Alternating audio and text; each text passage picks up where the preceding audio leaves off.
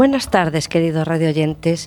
Después del paro navideño, que esta vez ha sido un poquito, un poquito más largo de lo habitual, estamos de regreso otra vez eh, con la nueva temporada de Nubes de Papel, con muchos contenidos, eh, artistas, eh, gente, gente nueva que va a pasar por nuestro nuestra pequeña espacio de, de libertad aquí en en Cuac FM. Hoy no podemos contar con la presencia de nuestra compañera y, amiga de programa Begoña Picón porque eh, ha tenido una circunstancia familiar eh, y personal un poco triste. todos conocemos el caso de este joven eh, asesinado en Filipinas.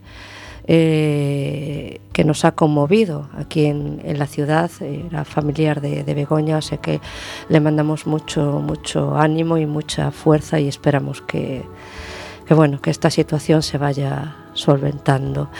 Pero estoy muy bien acompañada con Mario Lois, nuestro técnico, que ha regresado y, con hoy, hoy, es una reunión de amigas, es una reunión de amigas. Estoy con Clara Mayo, que también había sido copartícipe del programa y ha regresado eh, ha regresado aquí a Cuac, eh, nos echaba de menos. Hola, Clara. Claro que se echaba de menos. Hola, Rosy. Eh, quiero decirle a Begoña que todos lo apoyamos a ella y a su familia y un beso muy grande. Y a mi izquierda y a mi izquierda tengo a Ana Julia, que también es una amiga y conocida del programa, vieja conocida del programa y, amiga personal. O sea que, Ana Julia, encantada de que estés aquí otra vez. Hola, muchísimas gracias, Rosy. Yo encantada de estar y, como decía Clara, pues nuestro apoyo y nuestro cariño para Begoña Picón y su familia. Muchos, muchos besos y mucha, mucha fuerza. Vamos a hacer una breve introducción musical y después nos pondremos a, a debatir como un poco marujas que somos,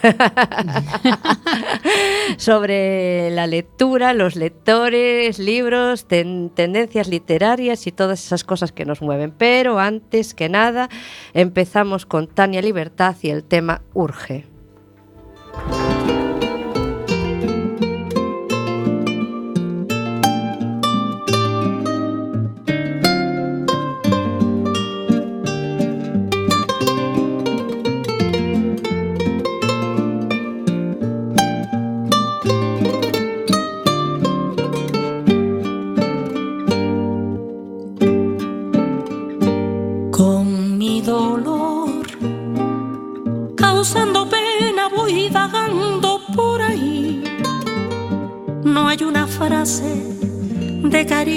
Para mí. Todos me miran con desprecio y con rencor. Mi corazón está cansado, tan cansado de sufrir, que muchas veces le he escuchado repetir estas palabras que me llenan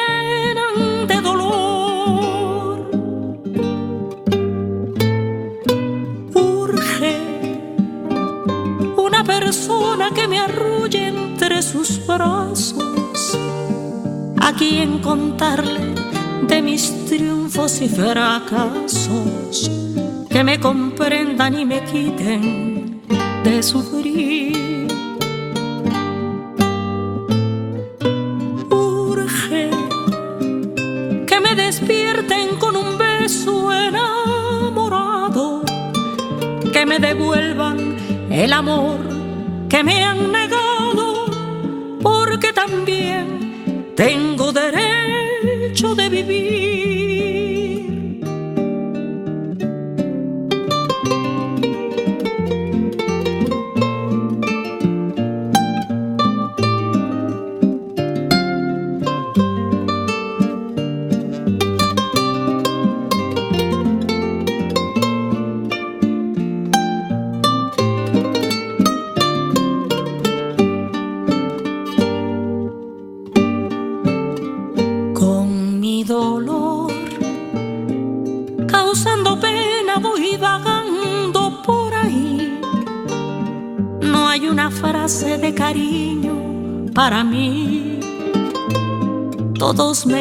con desprecio y con rencor. Mi corazón está cansado, tan cansado de sufrir, que muchas veces le he escuchado repetir estas palabras que me llenan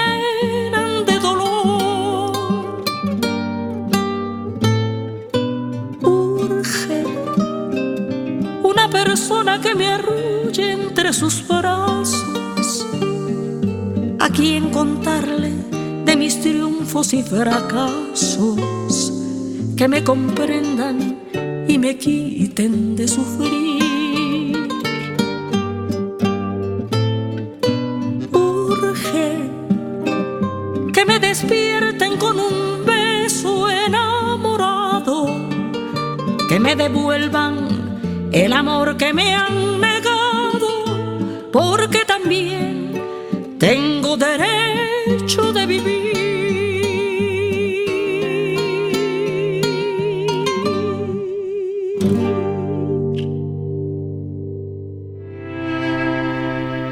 Bueno, eh, como nuestro programa es nubes de papel y hay muchas, muchas nubes, nubes, nubes, nubes, nubes de papel y de eso va esto, Nos encanta leer, nos encanta escribir, porque ¿qué escritor no es un buen lector?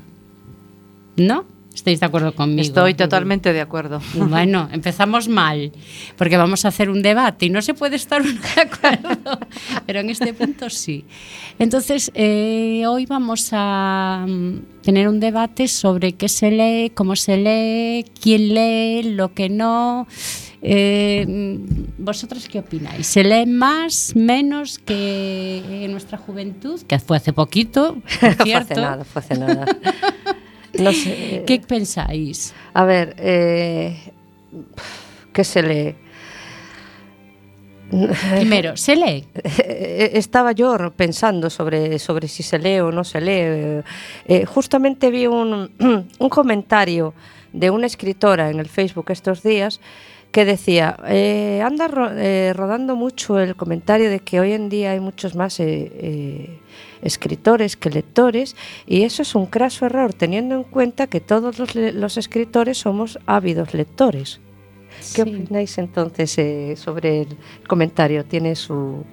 En base a eso, sí es verdad que hay mucha gente que lee, porque también somos muchos los que escribimos. Claro. Yo creo que se publica mucho, se, se compra regular y se lee muy poco realmente. Y se, y se compra y se lee más bien lo que está en vigencia, lo que suena, no precisamente lo que más calidad tiene.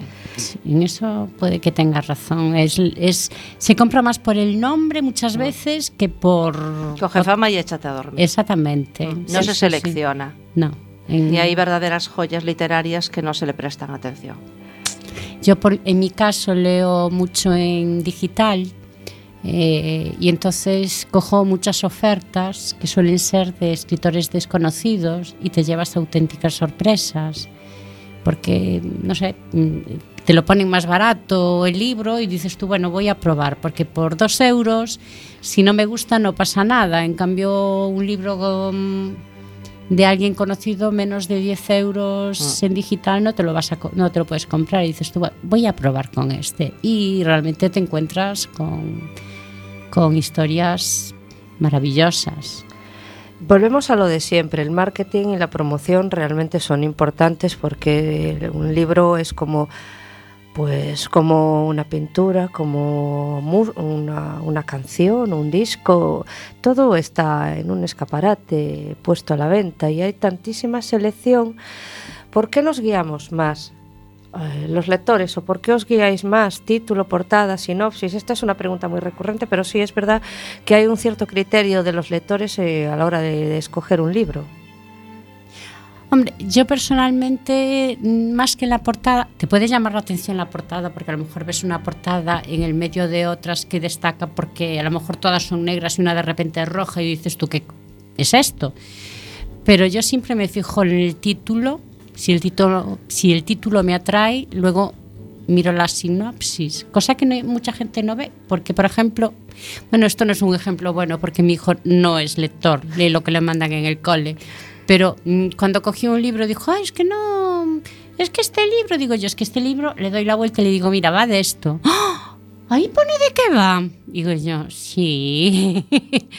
Entonces, mmm, hay mucho joven que no lee, pero hay muchos que ya que sí leen, que son también ávidos lectores, pero Hombre, yo creo que es importante, o a mí siempre me llamó la atención eh, primero el, título más que la portada. La verdad que la portada era un poco algo secundario. Sí, es como está ahí como el letrero fosforito que te está llamando, ¿no? Con luces de neón, pero lo, quizás yo tenía que mirar el, el título y luego de qué iba el libro para ver si y ya si me enganchaba abría alguna que otra página y miraba y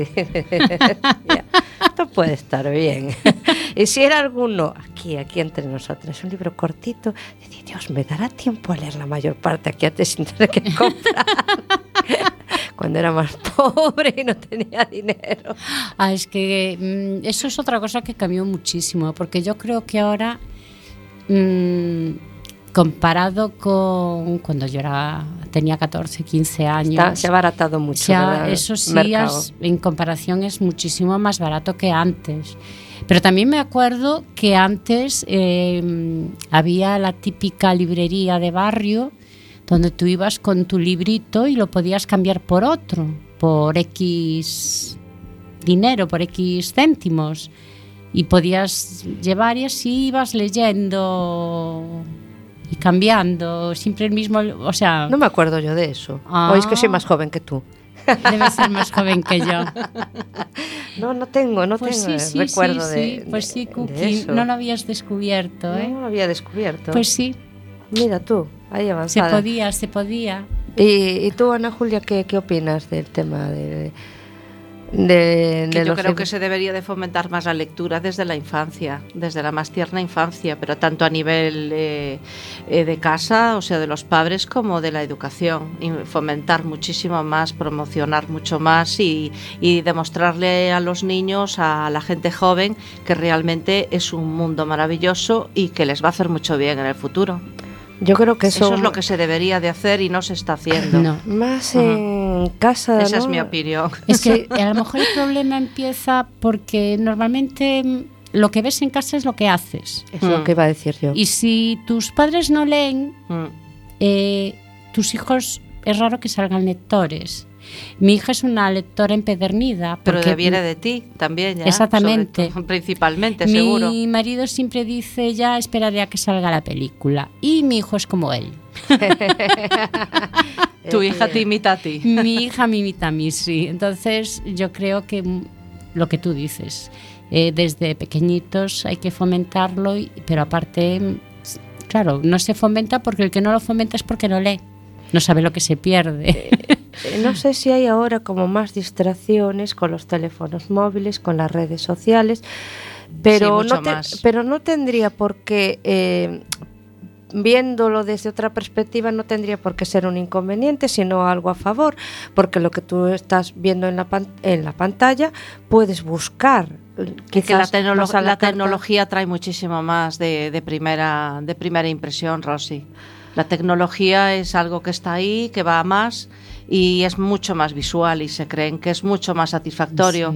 Con lo cual lo que habría que hacer es fomentar que tanto puede estar la satisfacción, la alegría, la diversión, eh, el- el- la proyección de futuro y, y la, y la parte sabia de uno mismo, pues en las dos cosas. Uno te aporta una cosa y otro te aporta otra. No, no, Exactamente. pero que yo me refiero que a lo mejor sí es verdad que la juventud está cambiando los hábitos lectores en el sentido de que lee más en formato digital que en papel, a lo mejor es eso, pero no que no Mm. que no lea, sino que está viendo un repunte. No sé si está viendo un repunte. Yo quiero quiero creer que sí. Yo creo que sí. Yo creo, yo pero muy, que muy sí. pequeño. Sí, esto, esto es una carrera de fondo y Bueno. tendríamos que, los que nos gusta, los que nos apasionen, los que escribimos, intentar que la juventud esté ahí, se encamine hacia ahí, por lo menos aportarlo, ¿no? Sí, sí, sí. Hombre, eh, Bueno, es lo que estamos haciendo ya ahora mismo. Sí, a mí me preocupa que, me preocupa no, yo quiero incentivar, la palabra es que quiero incentivar sobre todo a la juventud a que lea y a que tenga el hábito de, de que le guste la, la lectura y a los niños, porque eh, como es algo inter- intergeneracional, no me vale de que digas la gente ya de nuestra edad que si lo tiene cogido, lo tienes cogido el hábito y si no, ya raro que lo cojas. Pero sí los chavales que vienen por detrás que tengan esa curiosidad de, de, de- de escribir, de crear, de- tienen más facilidades al alcance de su mano y más herramientas. Entonces también hay que fomentárselas, pero hay que fomentarlas desde, desde, desde la escuela, desde, el- desde casa, eh, no tanto simplemente con dispositivos, sino con creación artística eh, para que se empapen de, de- de- de todo eso. El problema es que la educación ahora mismo, eh, en cualquier colegio, ¿eh? no hablo colegios públicos o privados, Mm. se basan en, en unas pautas eh, establecidas y, y, no potencian la creatividad casi en ningún sentido, en la mayoría.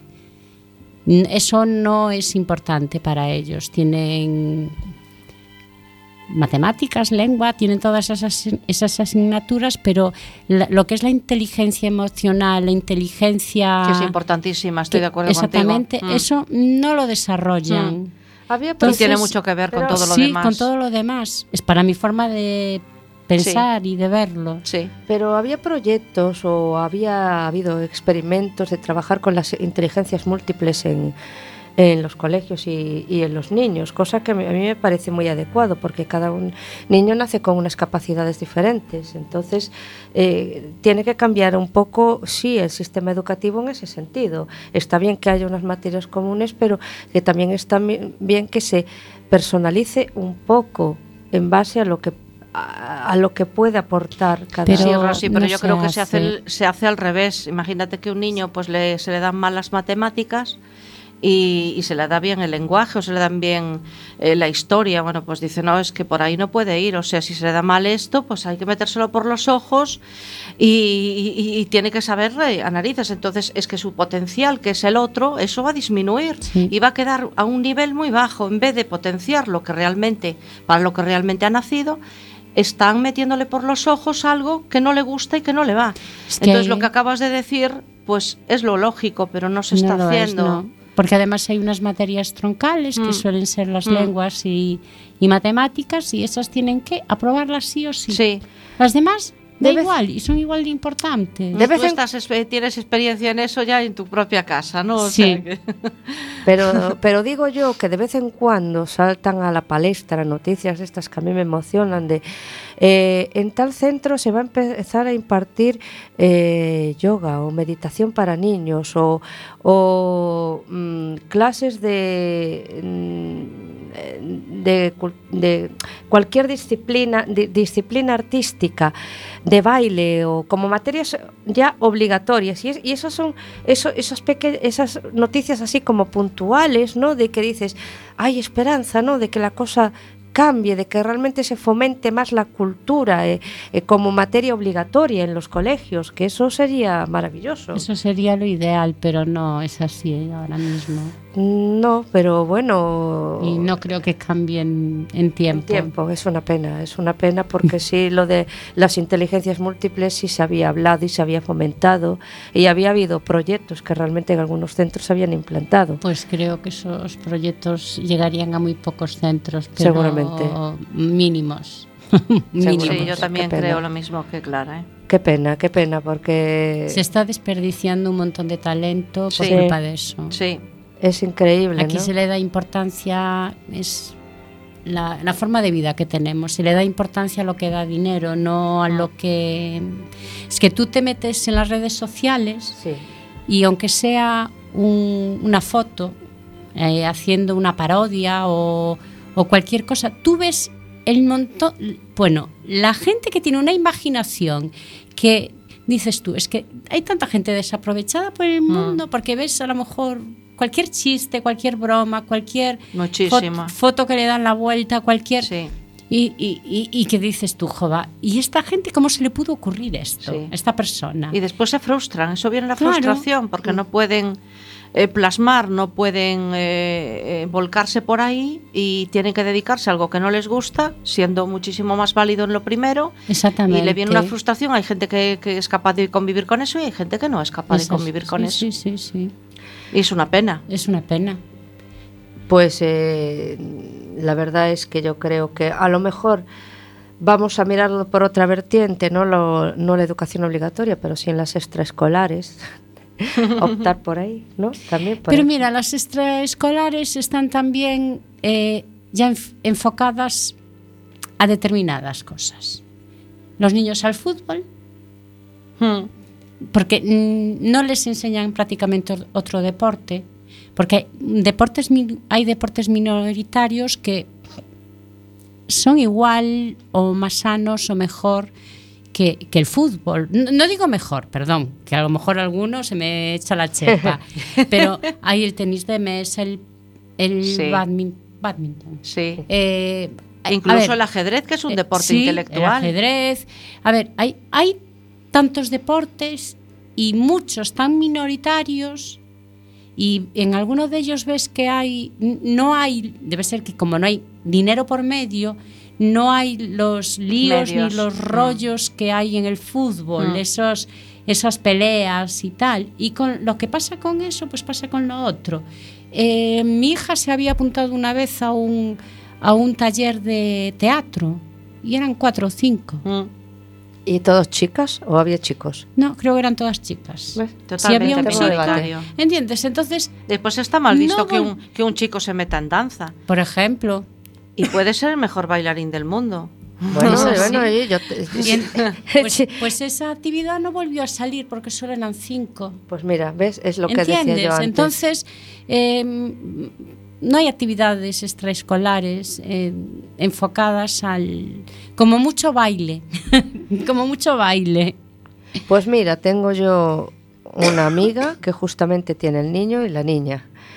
Y el niño le ha salido bailarín y ella judoka.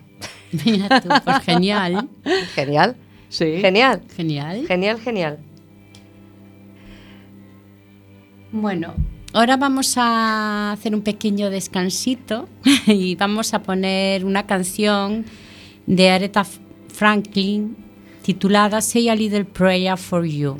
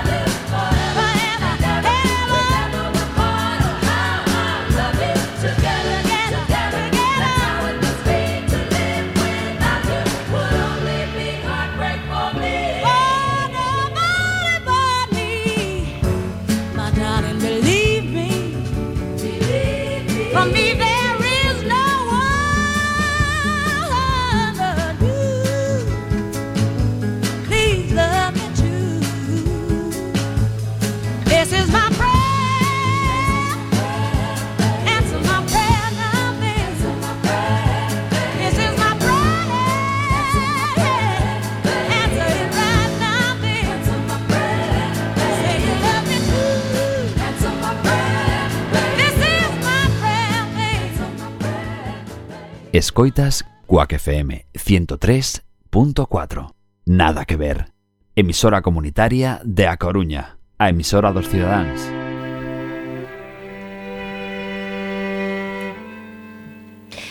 Estaba yo pensando. Dios, piensa. Estaba yo pensando, de vez en cuando ejerzo el. le doy a la materia gris, o recordando mis tiempos de infancia. Que, Uf. que están muy recientes, En ¿eh? muy pasado. recientes. Bueno, sí, en el siglo pasado fue.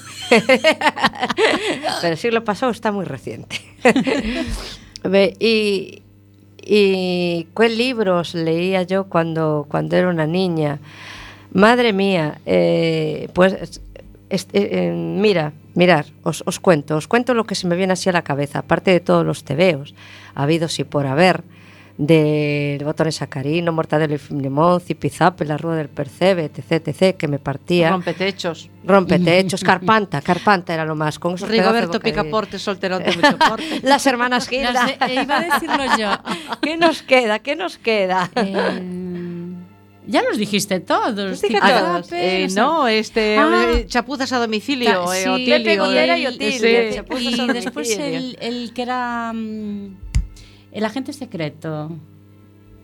Eh, Sí, que eran dos. El Es Mortadelo y Filemón. Ah, Car- es Carpa. Sí, No, bueno, Carpanta, Carpanta era el que comía Sí. como, bueno, comía Que por eso sí, quedó ya el dicho de Carpanta, es una persona que es un tragaldaba. es Sí, sí, sí, sí. Bueno, aparte de todos esos tebeos que me consumía, eh, ah, tenía también del Capitán Trueno, Ay, sí, sí, sí, sí. sí que Mm, tenía. Sí, yo también. Y, y luego libros así, te- eh, la colección de La cabaña del tío Tom, yo creo que fue el primero. Así Cinco que me- hermanos. No, no, después vinieron eh, eh, Mujercitas, Sí. eh, La pequeña Dolly, era una colección que había de Los Robin- Hollister. eh, no, no, los, eh, yo era de los cinco. Ah, eras de los y cinco. Puck, y Puck, ¿os No, acordáis de Puck? Sí, pero yo era fiel a los Hollister. Y Esther, los tebeos de Esther, Ay, sí, sí, sí. Esther y su mundo, que me Mm. pillaron ahí con 12, 13 años, Purita Campos. ¿Qué leíais vosotras a esas edades? Pues. Más o menos lo mismo. más o menos lo mismo. Y biografías. A mí me gustaban mucho las biografías. Uy, a mí me más adelante, esas edades no. Pues ya de- yo desde muy pequeña. Pues yo eso, también mucho cómic, seguramente porque era mucho más barato que los libros. Y después, eh, no sé si con 12, 13 años, eh, le mangaba los... que nadie se entere. le mangaba los libros de novelas del oeste a mi padre. Que las De Marcial La Fuente Estefanía. Sí, y me las leía. Y yo pensando que estaba haciendo algo malo, porque claro, era, la leía mi padre. Y después ya cuando una tía que vivía con nosotros eh, se leía las típicas novelas de, De Corín Tellado. de Corín Tellado y de... Bueno, esta Jazmín, editorial de Jazmín. Jazmín. exacto, las dos. Y también se las mangaba y yo uh, leyéndola escondidas, con la linterna de- y tapada con la, de noche con, con las sábanas y leyendo. Yo había una saga a la que estuve así como muy enganchada, que me pilló en plena adolescencia, que era la de Nacida Inocente, que era la Mm. historia de, de Chris, de un adolescente que sí, se iba de no- casa y se metía en la heroína y en la prostitución y No, todo pues esto. no. Y era bastante, bastante dura. Pues sí, había tres libros de, de, de Chris, de, bueno, la protagonista se llamaba Cristina, era norteamericana. Y, me los leí, me los leí los tres. Bueno, ya cuando con 15 años empiezas a leer esas historias y era bastante, bastante potente. Pero hablando de, de biografías, después me entró a mí, porque siempre me gustó mucho la historia, pero yo me iba ahí a las biografías morbosas, todas estas tipo Nerón y cosas así, de que se cargasen gente y fuesen chungos, que si no me aburrían, ¿no? La puerta está abierta, podemos escapar cuando podamos. es que molaba mucho, entonces yo todas estas, bueno, sí, la de Napoleón también, pero Nerón, a mí la de los romanos me, me tiraba mucho. Y cuanto más, cab- más cabrón, y más gente ahí se cargasen y todos se amancebasen entre todos, padres con Sodoma y Gomorra, vamos. era- Bueno, a mí más que las biografías lo que me gustaban eran la his- las historias de la historia. Eso me gustaba leerlas. Me encantaba lo que era la historia. Bueno, a mí la historia siempre me, me ha movido, pero bueno, la historia novelada, más bien ficción histórica o personajes Mm. así, tipo, bueno, Robin Hood, Robin, Dick Turpin tenía un libro que también era así, tipo Sí. aventurero y Sí, todo sí. esto. y- A mí todos esos de aventuras también me encantaban. Madre mía, y, Y- que- y- y- y- Robinson Crusoe. Ah, Eh, los viajes de Gulliver. Ah, esa también, también. las obras de. Julio Verne. La, la- No, Julio Verne no era mucho yo de Julio Verne. Ay, a mí me A encantaba. mí me encantaba también. Sí, no sí, mucho, sí. No, no, algunas sí, pero yo creo que vi más películas que leí obras de Julio Verne. Ah, no, no, yo de Yo al revés, yo he leí leído más de las películas que vi. de sí, sí. Sí, Bueno, te iba, os iba a preguntar, iba a preguntaros, ¿qué creéis que leen los, los, los jóvenes de, de ahora, los chavales? Harry Potter.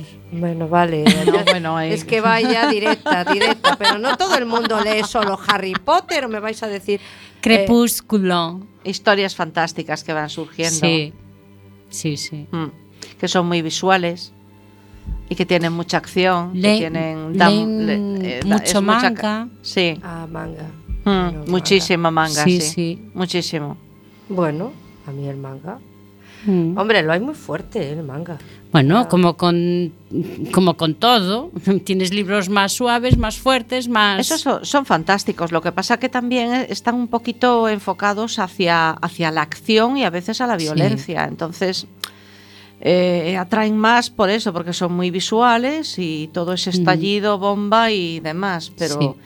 Hay otras cosas que deberían de fomentar que leyese. ¿Y qué pasa con los superhéroes? Uy, los superhéroes, no me hables de ellos que son mi punto débil. ¿Qué pasa con Superman, Batman y Robin, eh, Spiderman, la eh, Bueno, Catwoman, yo qué sé, todo- todos esos. Eso es que eh, llevan muchos años ahí, entonces eh, tienen un Son montón. míticos ya. Sí, tienen un montón de am- un amplio espectro de edades. Espectro, no. Sí, está bien dicho, espectro de edad. Sí. De edades, porque desde gente mayor a jovencitos de ahora y con cómics, películas, a ver, con todo. Entonces, están es ahí, como la música ahí. clásica que es para siempre. ¿no? Exactamente. Bueno, pero entonces, bien, ¿se sigue leyendo de superhéroes o solo se consumen superhéroes en el cine?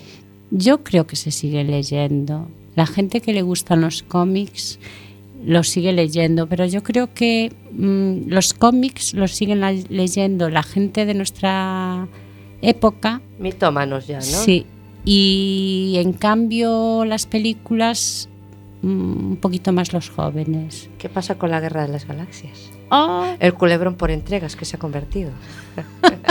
bueno, eso es película. Hay libros, Sí. pero son Ah, basados en bueno, los libros. Perdona, las había, cómics, ¿eh? Sí, bueno, me sí, imagino eso que es seguirá cierto. existiendo los cómics Sí, sí. de la Guerra de las cierto, Galaxias. cierto. Con todo lo que se vende de la Guerra de las Galaxias, se tiene que vender cómics de la Guerra de las Buf, Galaxias. seguro que más que de los superhéroes. ¿Ves? Entonces, hay esperanza. La gente sigue los Sí.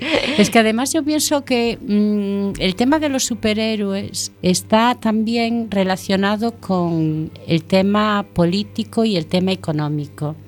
Yo creo que cuando la gente está mal,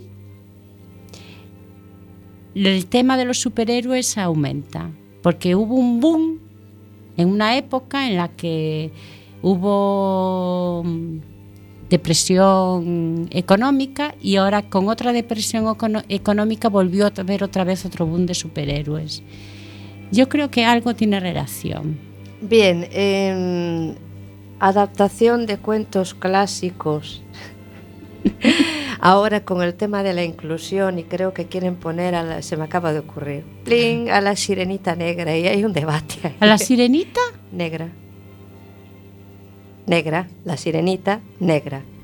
Bueno, Pues yo tengo, ¿quién me dijo a mí que no? Que la sirenita no era negra, a ver por qué te tenían que cambiar a la sirenita de piel cuando en toda la vida no había sido negra.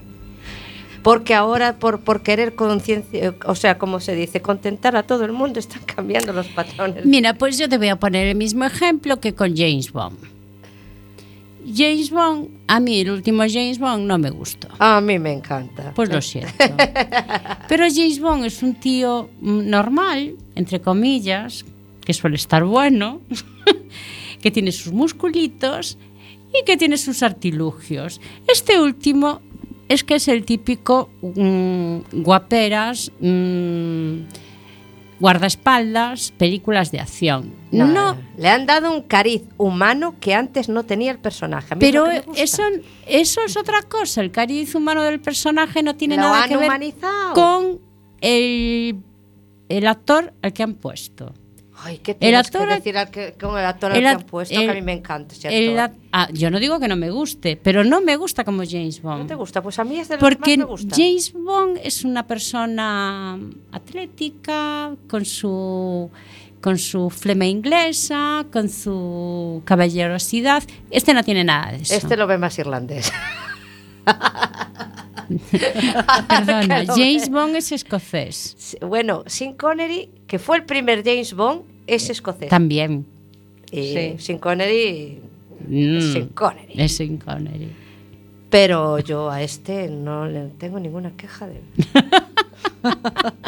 Vamos, que no me importaría tenerlo delante. Que bueno, ¿Qué que dicho, es, dicho esto, eh, mm, te guste o no te guste, a ver, eh, la sirenita fue, era blanca porque eh, cuando escribió el cuento, no me acuerdo el nombre del escritor, No, yo tampoco, no lo recuerdo. eh, me saldrá, no, no me sale, tenía que ser blanca narices. Bien, yo ahora voy a decir, a poner un ejemplo, de, haciendo un símil.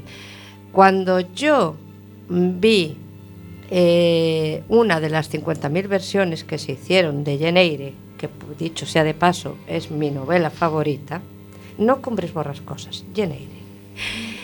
Me la sé de memoria. Y en una de las versiones que se hizo, el protagonista era John Hart. Y yo vi a John Hart y yo no lo ve, yo no veía a Edward Farfar Rochester en John Hart. Porque me ponen un tío rubio de ojos azules cuando ese hombre era moreno de ojos oscuros. Y yo dije, me han fastidiado la, La película. Sí, sí, sí, sí. Entonces, cuando tú te haces una imagen mental de un personaje y te la cambian totalmente, te descuadra todo en la- historia. Eso es lo que pasa, es que es lo que digo yo, cuando mi hijo no quiere leer, digo yo, pero si leer es maravilloso porque usas tu imaginación, entonces a veces hasta mm, cambias cómo es el personaje. Y te ayuda en todo. Porque ¿eh? en tu mente ves cómo te lo explica la escritora o el escritor cómo es y a lo mejor a ti no te gusta exactamente y le cambias que en vez de tener la raya para la derecha la tiene para la izquierda y te haces tu propia idea. y después te pasa esas cosas cuando las llevan al cine. Claro, pero por eso digo que sí, ¿No? es, es importante. Sí. Bueno, cuando te haces una recreación mental de un personaje y te lo cambian completamente, pues sí te afecta en la visión que tienes de la historia. A mí Sí. me afecta. Pero el problema es que mucha gente no se ha lei- leído la historia, con lo Ah, cual... y ahí volvemos al kit de la cuestión. ¿Que se lee o no se lee? Claro. He ahí la cuestión. Hay un poco de todo. Claro, claro, es que con los niños pasa igual. Si tú le lees un cuento y ves que tiene, que tiene unas ciertas características y, y después al niño le pone eso eh, delante y dice, eh, eh, es como el patito feo y de repente sale un ganso ahí en vez del cisne y dice, pero no lo entiendo. ¿No? Sí, pero bueno. Eh, yo lo de la exclusión. A ver, no, no me parece, no me parece mal que saquen a una sirenita negra. También pueden hacer una versión en la que la sirenita sea una alienígena. A ver, mm, ¿cuál es el problema? Mira, ¿os acordáis de cuando habían quitado El Rey León, que fue creo que una de las películas de Disney más vistas? yo la fuera a ver al cine. y lo que se comentaba cuando Scar, que era el hermano chungo, chungo, por el color que tenía Scar, decían que estaba promoviendo el racismo porque como era más oscuro, que todas las personas de piel oscura o negras eran chungas. Y el debate que se creó, no sé si os acordáis, pero yo me acuerdo y digo, Dios mío, qué ganas de rizar el rizo con una historia de Disney. Cuando, cuando la otra versión puede ser Claro. siempre el que va de negro es el malo. Hasta que vino Matrix. Ahí, ahí Hasta que vino. Matrix. Es que eso fue anterior a Matrix. Y rompió el hielo. Y Claro. rompió el hielo. Darth Vader. Viva de negro. Iba de negro, Darth Por Vader. eso el, ma- el Scarf tiraba negro. No porque fuera negro. No lo lo tenían sé, que de vestir de negro. Bueno, eh, se- se- seguimos, seguimos debatiendo, pero vamos a hacer otra breve pausa musical, esta vez a cargo de una versión de Presuntos Implicados, de un tema que a mí me encanta y formó parte de la banda sonora de Nothing Hill, She. Mm, me encanta esa peli.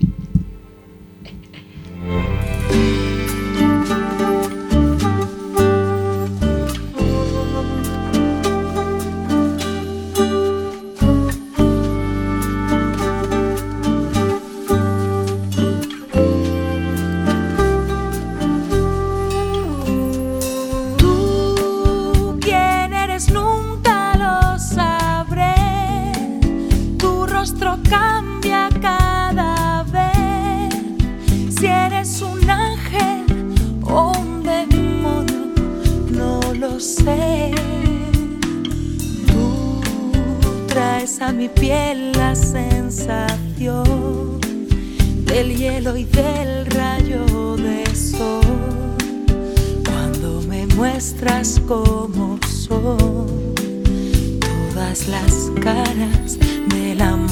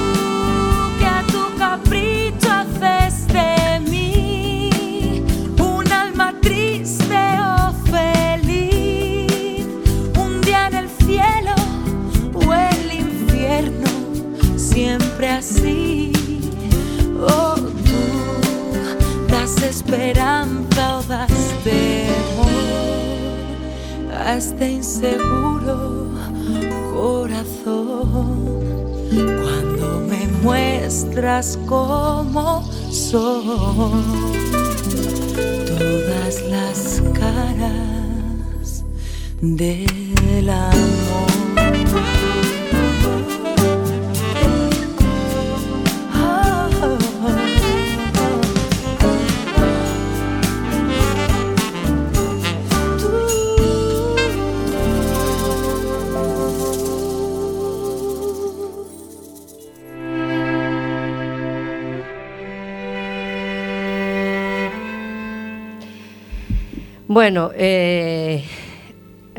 antes eh, hablábamos, habla- es que hablamos, eh, a micrófono cerrado, hablamos, seguimos hablando, seguimos dándole aquí a la ¿Qué va? Si yo estaba escuchando la canción.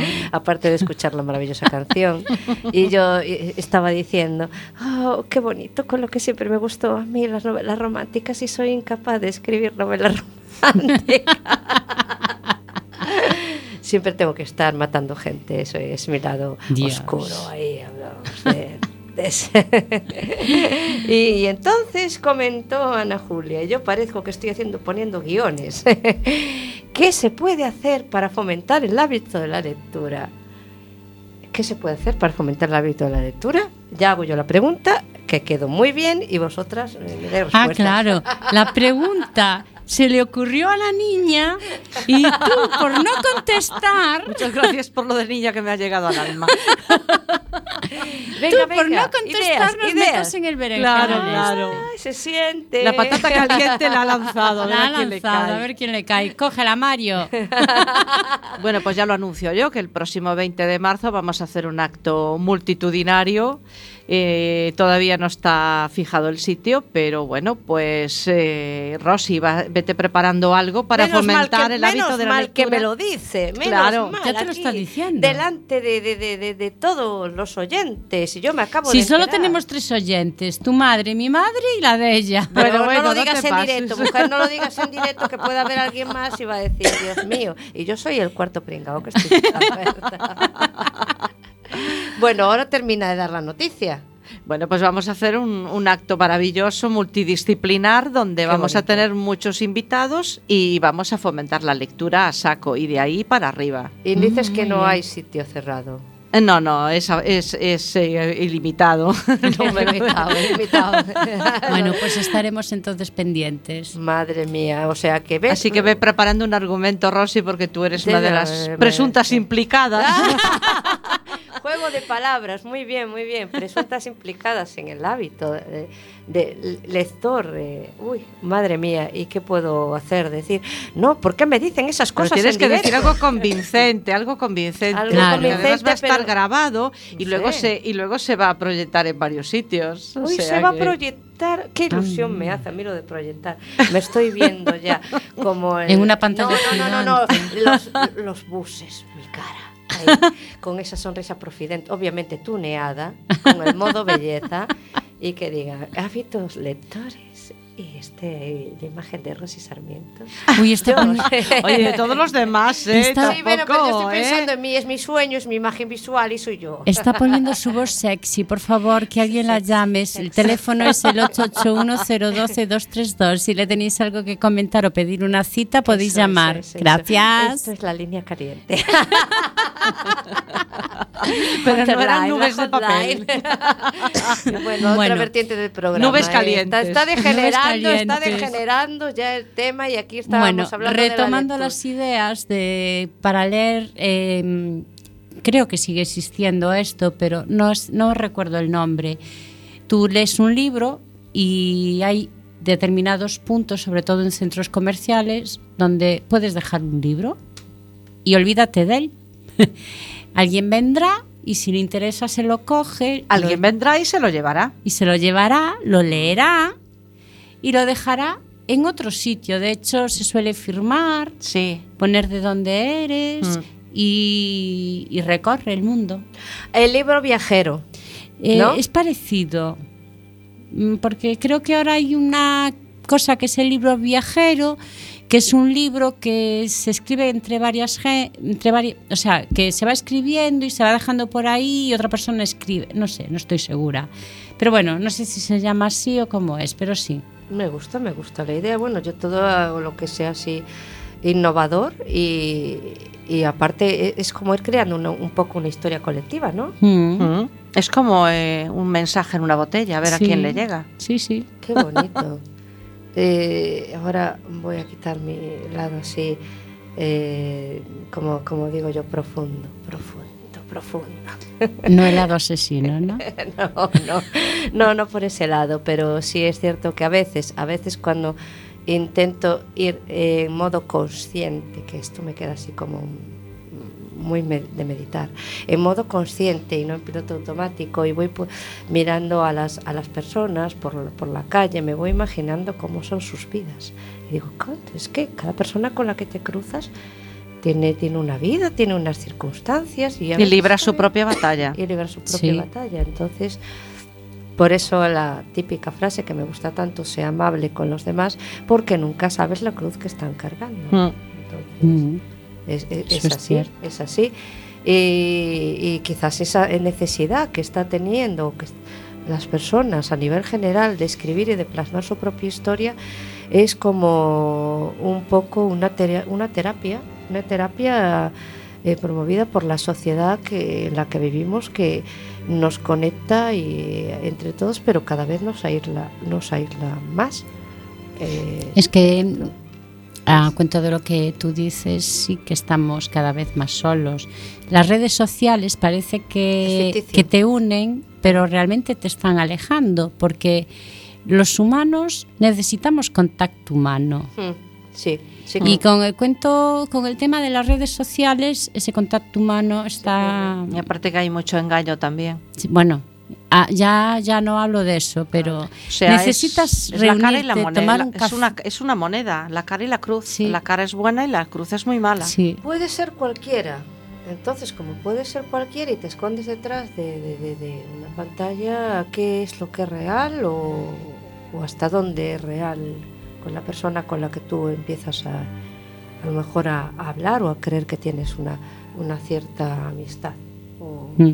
o otro tipo de, de relación? Dicen, bueno, eso pasa, pasa fuera de, de redes sociales y en redes sociales, con la diferencia que yo, una persona, si la tengo delante, me puede estar engañando, pero le estoy viendo, estoy viendo su, su lenguaje gestual, cómo Sí. habla, eh, mirándola a los ojos, es, es diferente, es diferente. Entonces, sí, yo creo que se recurre un poco a esa herramienta pues para echar todo lo que, todos los miedos o toda la...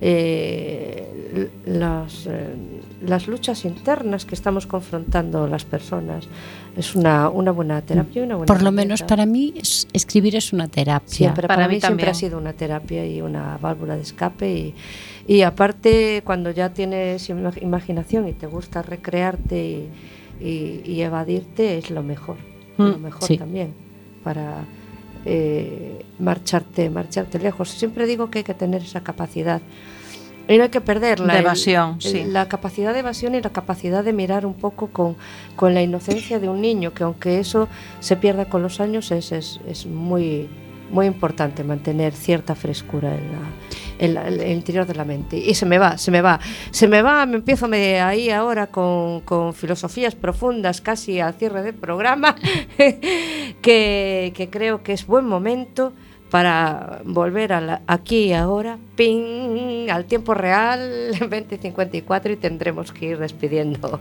este, este programa en el que hablamos de todo un poco, de, eh, sobre lectores, lecturas, literatura, personajes de cómic, eh, no Así, cualquier Un un mix, de, un un poco mix. de todo.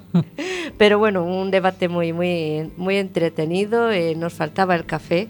Eh, la Coca-Cola se ha terminado. nos faltaba el café y los churros, ¿no? Pero otro día tú traes los churros, tú el café y yo mi presencia. bien. Así se reparte el trabajo. Así se reparte. Bueno, y hay que decir que el próximo día estará Sara Bernard y que el día 4 de febrero. Cinco. 5 de febrero. Empieza un taller Pepa eh, Pepa Trapote, eh, un taller de escritura también creativa basado en historias justamente personales sobre mujeres que han pasado problemáticas y lo va a hacer en el Recucho de Esmeralda. Empieza este miércoles 5 de febrero a las 7 de la tarde. Y Eh, hasta que el cuerpo aguante, ¿no? ¿Dónde está el recuncho de Esmeralda? en, en la zona de Orilla Mar. Ajá, vale, muy bien. Eh, y, y bueno, seguiría eh, en esta grata compañía durante otra hora más, pero el tiempo es implacable y se está terminando. o sea Tú y yo nos vemos en el próximo tú y programa. yo nos vemos en el próximo programa y encantada de, de que hayáis estado hoy aquí, Ana Julia y, y Clara, de vuelta a vuestra, a vuestra casa. Muchas gracias. Gracias, Cuti. Y a los demás, pues nada, este ha sido el retorno después de las navidades, de las post navidades y de la cuesta de enero. Y mientras tanto os deseo, os deseamos Mario, yo y mis compañeros mucha felicidad. Muchísimas gracias. Gracias. Igualmente.